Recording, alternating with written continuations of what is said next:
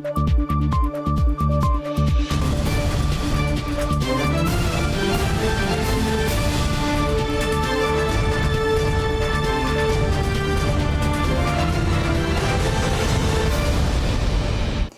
时刻带您迅速掌握潮流趋势，欢迎收看《财经趋势四点零》，我是赵廷玉。首先带您看到美洲贸易战加上疫情，掀起全球供应链重组浪潮。外贸协会跟美国在台协会合作，推出全台第一本供应链重组调查报告跟策略专书，协助企业布局。AIT 处长林英杰表示呢，要跟理念相近的伙伴，共同打造更强健、更安全的供应链。三、二、一。外贸协会举行供应链重组的领航地图新书发表会，与美国在台协会 AIT 合作，针对海内外近八百家企业进行供应链重组问卷调查，结合产业界观点，对供应链重组提出策略建议。厂商在供应链重组的时候，面对像车用晶片短缺、货柜缺柜等的问题，我们已经从传统的供应链一点零。进入到了供应链二点零的时代。美中贸易战加上 COVID-19 造成的断裂，造成了大家突然整个的对经济的概念转变了，从追求最大的效率。到除了效率以外，我们要维持国家的安全，维持经济的安全，维持供应链的韧性跟可靠。过去台商在海外布局以中国为主，在中国加工组装后再出口到终端市场，但在战略安全产业领域，供应链结构发生明显转变。与欧美日理念相近的伙伴合作，在印太、新南向地区发展出韧性增强的供应链结构。建立韧性代表我们必须。有有着共享价值的可信任的朋友及伙伴，更加密切合作，确保我们的供应链不会被当作筹码拿来对付我们。台湾显然就是我们所说的可信任的伙伴。外贸协会举办的供应链重组新书发表会，AIT 处长厉英杰亲自出席，表达美方的支持。外贸协会指出，半导体、五 G、人工智慧、智慧制造都是台美重点关切议题，发展战略合作伙伴关系潜力大，也提出呼吁，台美政府应以政策鼓励两国企业在顶尖技术合作。新唐人亚太电视持千里张元婷，台湾台北采访报道。台积电董事长刘德英本周接受外媒专访，他表示，半导体产业呢是台湾的细盾，世界各国都需要台湾高科技产业的支持。而同样受访的英特尔执行长季辛格则说了，台积电晶片运算速度比英特尔快上百分之三十，效能也更强。他认为英特尔需要花两年的时间才能赶上。That was big investment。台积电美国亚利桑那州十二寸厂今年开始动工，董事长刘德英首度接受美国 CBS 六十分钟节目视讯专访，一大焦点就在英特尔执行长基辛格抛出供应链再平衡话题，点名全球有百分之七十五的半导体产能集中在亚洲，美国如今只有百分之十二。刘德英亲上火线，化解外界疑虑。Should Americans be concerned that most chips are being manufactured in Asia today? I understand their concern, first of all, but this is not about Asia or not Asia. I mean, the shortage will happen no matter where the production is located. Because it's due to the COVID. 刘德英呼吁美国持续投入半导体领域研发，而不是改变既有供应链。Pat Gelsinger at Intel talks about a need to rebalance. I think U.S. ought to pursue to run faster, to invest in R&D, to produce more PhD, master bachelor students to get into this manufacturing field instead of uh, uh, trying to move the supply chain, which is very costly and really not non-productive. 近期，《经济学人》杂志封面以台海周边危机为题。CBS 报道认为，中共不断扬言威胁台湾，最极端剧本，中共可能入侵控制台积电，更可能再度出现三十年前美国出兵防卫科威特的情况。不过，当时的战略物资是石油，现在则是晶片。The chip industry in Taiwan has been called the Silicon Shield. Yes. What does that mean?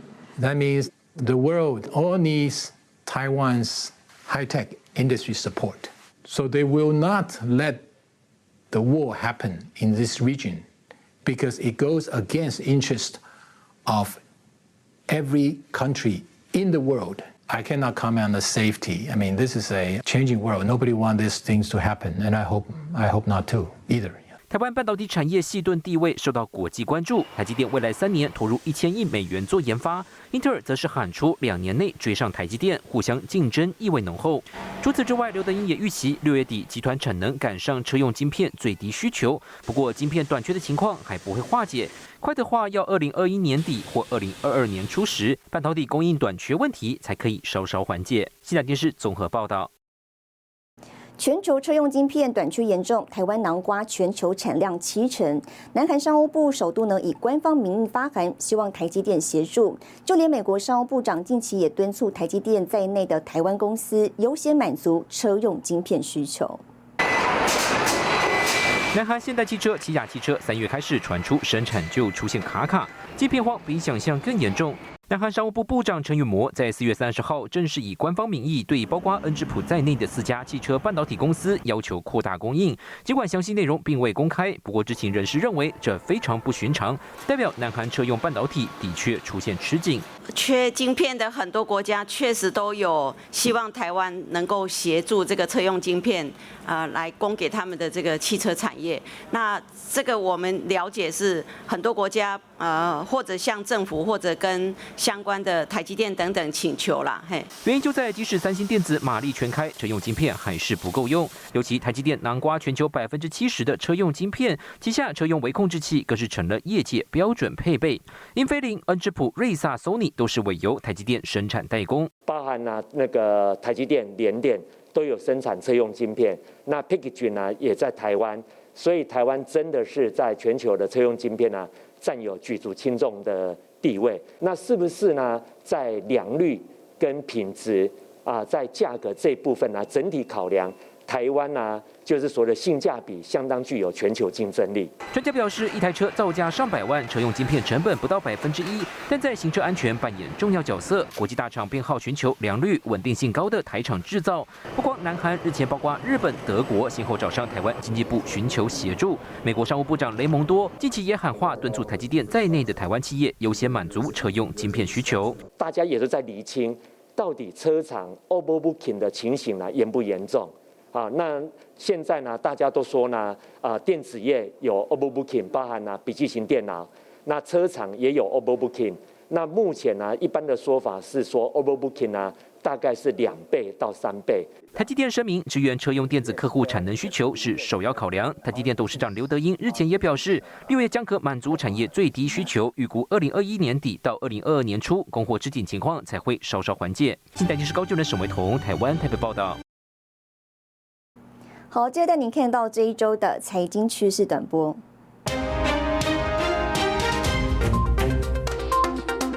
网络安全公司研究人员发现，目前普遍用于 Android 手机、平板上的高通五 G 晶片存在非常严重的自然漏洞，近三成 Android 手机恐怕有窃听风险。为强化半导体研发及生产体制，日本政府预计于二零二一年五月定调国家战略方向，预防半导体全球供应断裂风险，以及发展五 G 通讯系统建设。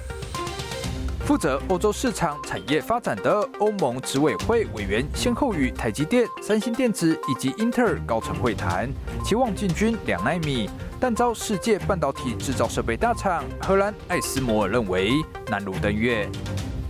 赖台湾全新办公空间在内湖科技园区的红会瑞光大楼亮相，不止横跨七个楼层，总面积超过三千平，成为目前赖海外最大的办公室。新唐人 AI 电视整理报道。五 G 电动车趋势兴起，加上各式新兴科技都少不了半导体，也让台湾成为国际焦点。金融业者预估了台湾半导体具备竞争力、技术力跟成长性。二零三零年产值呢将突破五兆元新台币。预料呢以台积电为首的护国群山将成为台湾产业关键力量。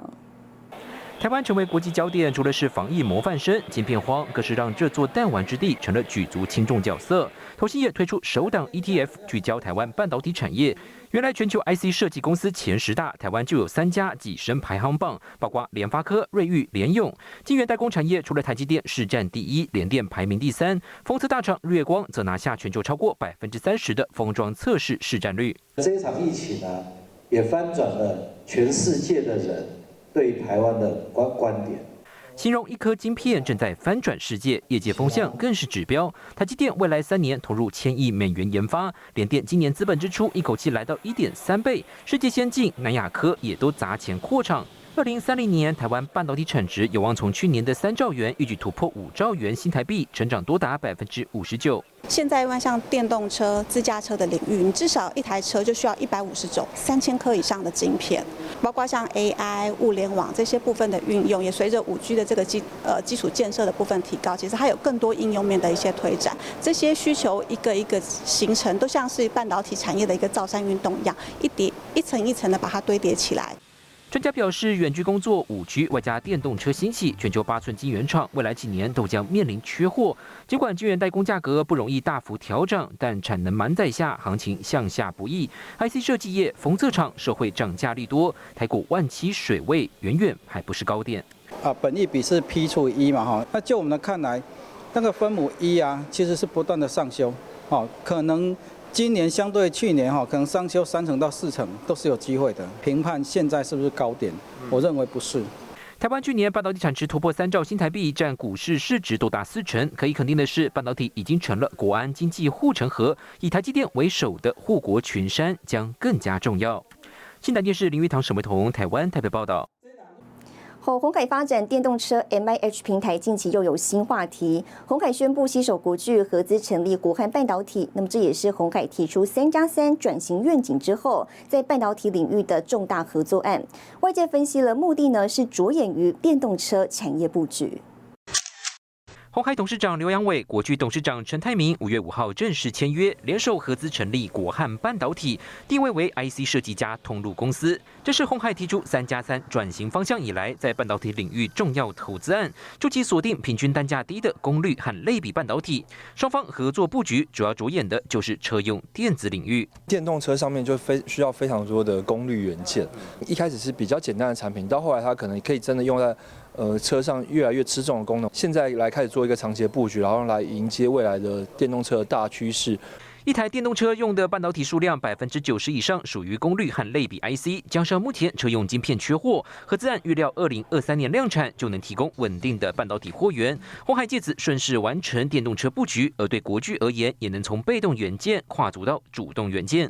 实际上，鸿海早已经逐步往半导体领域下手，旗下就有能够打造无尘室系统整合的设备厂金鼎凡轩，晶片设计公司则有天域，还有处理后端半导体封装的讯芯科技，也有高阶 IC。及封测厂，红海近期传出有意与旺宏六寸晶圆厂合作，看得出来刘阳伟着眼的是未来五到十年大战略规划，更有外资上调红海目标价。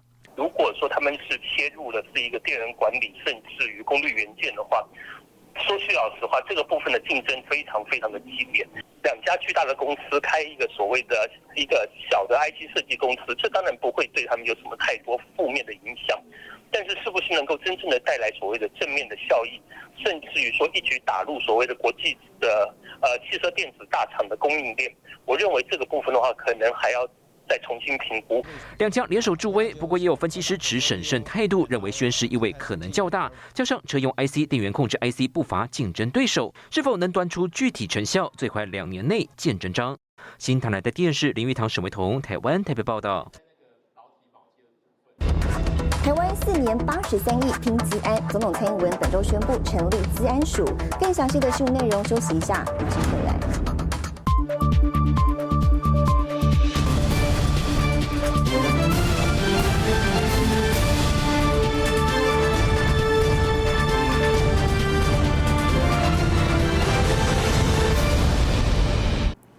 回来，二零二一年首场实体资安大会连三天举行，总统蔡英文宣布将成立专责的资通安全署。美国在台协会处长林杰出席相挺。另外呢，国发会主委龚明鑫也表示了，未来四年政府、国营事业跟民间将投入八十三亿元在资安产业上。龚明鑫说了，台湾二零二五年资安产业的产值将上看八百亿。启动。年度最大自安盛事台湾自安大会五月四号正式揭幕，中华民国总统蔡英文第三度出席，行政院副院长沈荣金、国安会秘书长辜立雄、国防部科技部国安会主要官员都到场，代表政府的高度重视。治安就是国安，治安也是台湾产业发展必须把握的关键的领域。政府将进阶推出治安及国安的二点零战略，也规划新设我们数位发展部。并且成立专责的资资通安全署。蔡英文宣示，自然二点零战略部署，提升对关键基础设施、核心产业资料库保护。实际上，全球自然威胁与日俱增。国内指标大厂人保、广达、宏基先后遭遇骇客袭击，美国台湾分公司也遭遇全球性骇客攻击事件，甚至微软也被入侵。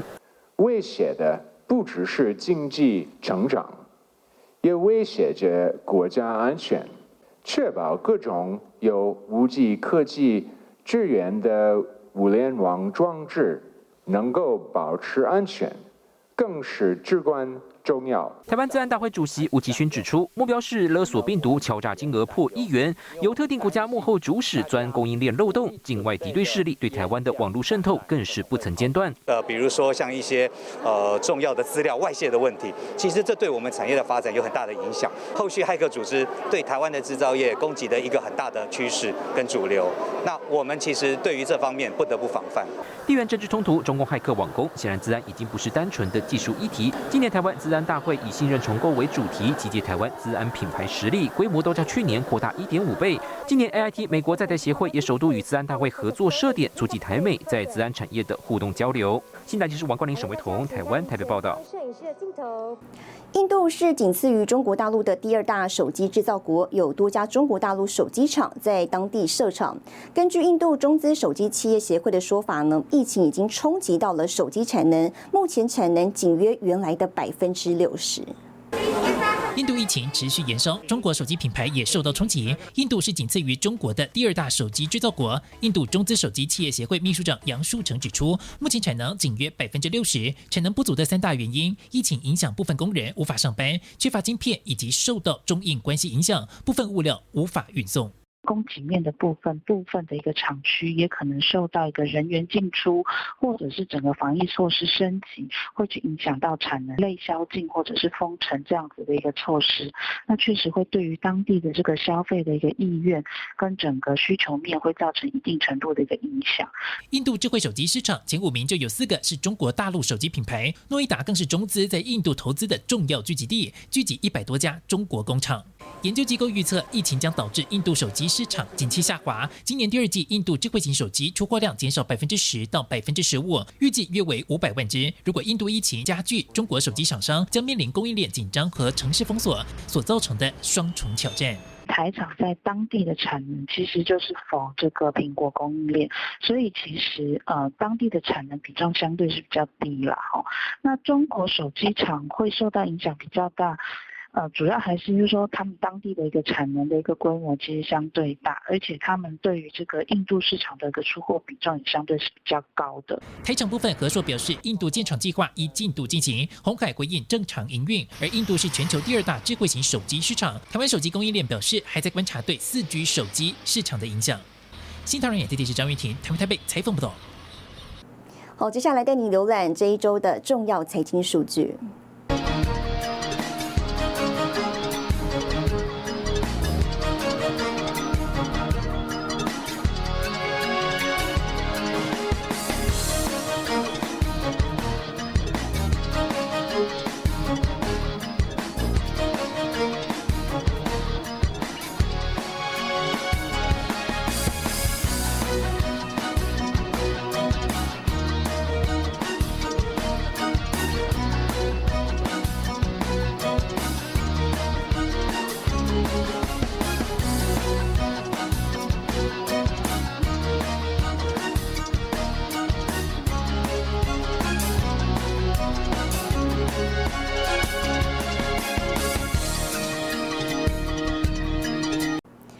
球晶圆代工需求持续成长，台湾四大晶圆代工厂接连宣布大幅扩产。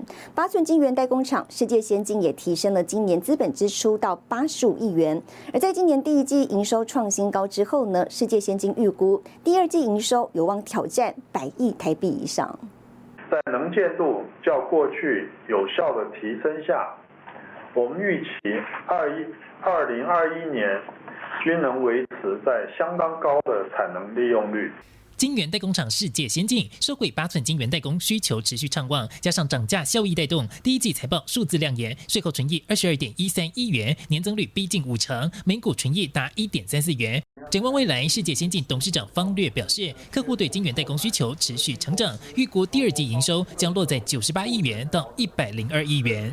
为了满足客户中长期。持续成长的八寸晶圆代工需求，厂房、机器设备及例行维修等资本支出金额，将约为新台币八十五亿元。世界先进大幅提升资本支出，为了满足中长期持续成长需求，世界先进以台币九点零五亿元购买友达位于竹科厂房以及厂务设施，预计每月约四万片八寸晶圆产能，正与客户端协商需求，确保长期投资承诺。针对二零二二年要增加产能的这个所谓的这个客户的成长跟他的 commitment。我们有在跟客户一起 work，伙伴关系的这些客户，一旦我们接受，我们的确会跟他 work together，而且也会预收货款。台湾晶圆代工业者全面大规模扩产，台积电未来三年投入一千亿美元提升产能，联电宣布新台币一千亿元投资案，全力扩充南科十二寸厂产能，立基电大手笔投资两千七百八十亿元，在苗栗铜锣新建十二寸厂。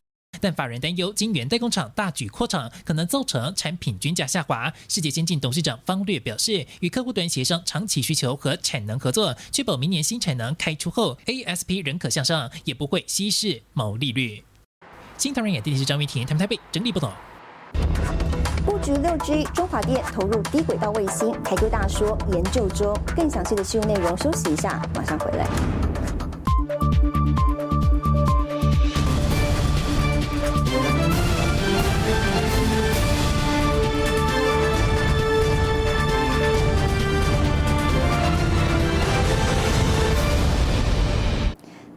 台湾产业界积极培育专业人才，投入创新研发。面板大厂友达携手台大，宣布共同成立联合研发中心，那么聚焦三大领域，包括 Micro LED 等前瞻技术。友达表示了，预计三年挹注三千万的研发经费。请揭牌，请用力的拉开。面板大厂友达与台湾大学宣布共同全力联合研发中心，友达董事长彭双浪、台大校长管中明等人共同揭牌。联合研发中心将聚焦前瞻性显示技术、感测技术、AIoT 及场域应用等三大领域。三年三千万的计划，当然如果说这个案子比我们预期还多的话，我们还会预祝超过这个数字。这个联合中心是我们许多合作中间的。呃，一个标志，它不会是一个据点。未来台大和友达之间一定还会产生更多的合作。台大与友达合作长达十二年，超过五十个产学合作案，前瞻技术方面也多次登上国际期刊，取得相关专利。台大表示，Micro LED 的相关应用以及 3D 立体显示技术，都是联合研发中心的重点主题。制成、制造，或者甚至于到整个产品的应用。它都是一个全新的，跟过去是非常大的不一样，所以，呃，我们也会借重学校在这些部呃的能量，我们在 Micro LED 这一个部分，应该会有很多案子会开出来。台湾产学界积极培育专业人才，不过中国却频频挖角。劳动部除了限制人力银行，未经投审会同意的公司，也不能在自己官方网站刊登中国职缺。对此，洪双浪也表示看法。对产业来说的话，我们其实重点是在我们怎么能够创造有利的条件，让这些人留在台湾。我们不只是吸引台湾的人才，我们吸引国际人才。洪双浪表示，公司透过改善工作环境、调薪等机制来留住人才，也因应产业需求，今年预计招募一千五百名的校园人才。新唐人亚太电视陈慧模、李晶晶，台湾台北报道。好，来看一下后方。好，低轨道卫星受瞩目，包括亚马逊、微软创办人比尔盖茨跟波音公司等都相继投入。台湾电信龙头中华电信上个月宣布着手布局，并认为中低轨道卫星呢是未来全球发展六 G 市场的关键。而台科大总经理林之成也表示了有意投资低轨道卫星，目前正在研究当中。